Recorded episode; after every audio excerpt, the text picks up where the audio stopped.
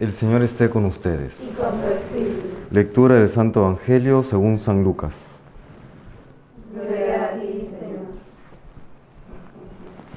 En aquel tiempo, alzando Jesús los ojos, vio a unos ricos que echaban donativos en el arca de las ofrendas.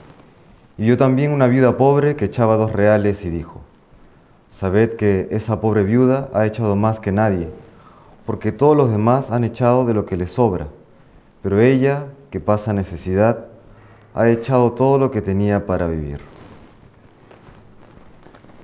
Palabra del Señor.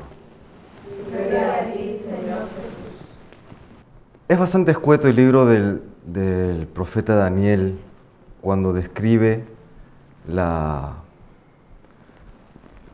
la caída del, del- del reino del sur, ¿no? del reino de Judá, el destierro a Babilonia.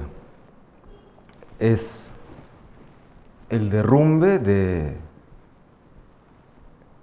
prácticamente del mundo judío, ¿no? Para un judío de entonces, estamos hablando del siglo VI antes de Cristo, la caída de Jerusalén, la ciudad santa, el saqueo y la destrucción del templo, la anulación de las promesas davídicas, mesiánicas, es decir, es el derrumbe no solamente social, es el derrumbe religioso, es el derrumbe de la vida toda.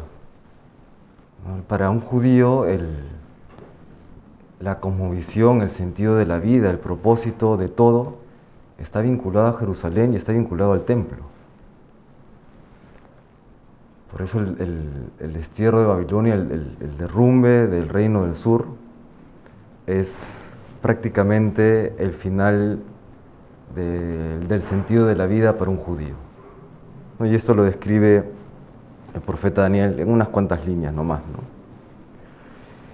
Interesante, sin embargo, cómo a partir de este derrumbe se da una distinción entre las circunstancias externas y el reinado de Dios al interior de la persona.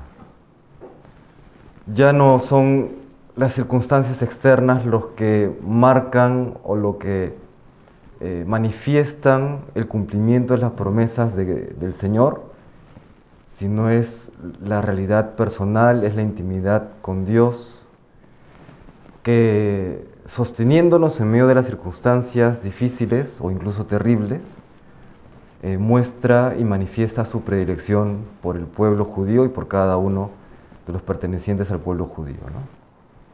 Lo mismo podríamos decir hoy para cada uno de nosotros.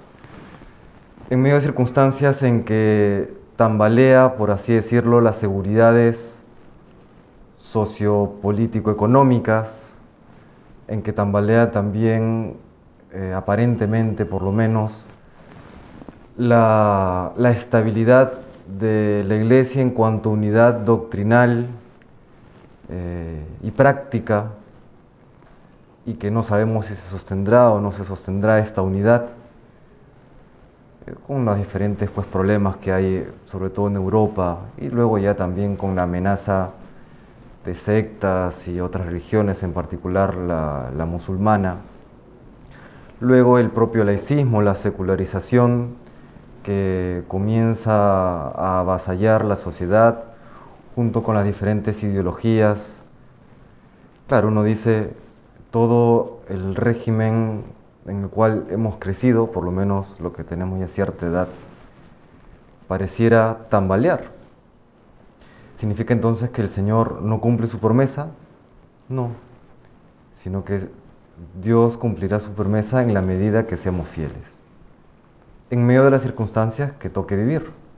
Y de hecho esa fidelidad en medio del exilio, la fidelidad de unos cuantos judíos, incluyendo a Daniel, es lo que luego eh, permite que la fe continúe en medio de este exilio y que luego se dé el restablecimiento ya del pueblo de Israel en el retorno tras 50 años del exilio. ¿no? Que, que, bueno, habrá pre presentará sus propias dificultades, pero que no hubiese sido posible sin esta fidelidad de unos pocos. Quizás estamos en ese tiempo, ¿no? en el derrumbe externo o en, previo al derrumbe externo de aquello que, entre comillas, daba estabilidad a la fe, pero es la invitación que hace el Señor para una mayor fidelidad ya a nivel interior y a nivel comunitario y que sentará las bases para un futuro, una futura restauración de aquello que Dios quiere para su Santa Iglesia. ¿no? Le pedimos eso al Señor, esta, esta ofrenda interior, que, que vincula así con el Evangelio, la primera lectura. Este dar cuando ya no tenía nada, que, nada más para vivir, es la entrega de sí misma, de esta pobre viuda. No da algo que tiene, sino que se da ella misma en esta ofrenda al templo. Nos invita pues el Señor a eso también, ¿no? No, dar algo de nosotros, sino a darnos nosotros mismos este compromiso que tiene que ser renovado diariamente en nuestra propia consagración al corazón de Jesús, para que así Él pueda hacer su voluntad, que escapa incluso a nuestras propias posibilidades o a nuestra propia proyección intelectual, ¿no? Será ya lo que Dios quiera y como Él quiera. Que el Señor nos bendiga.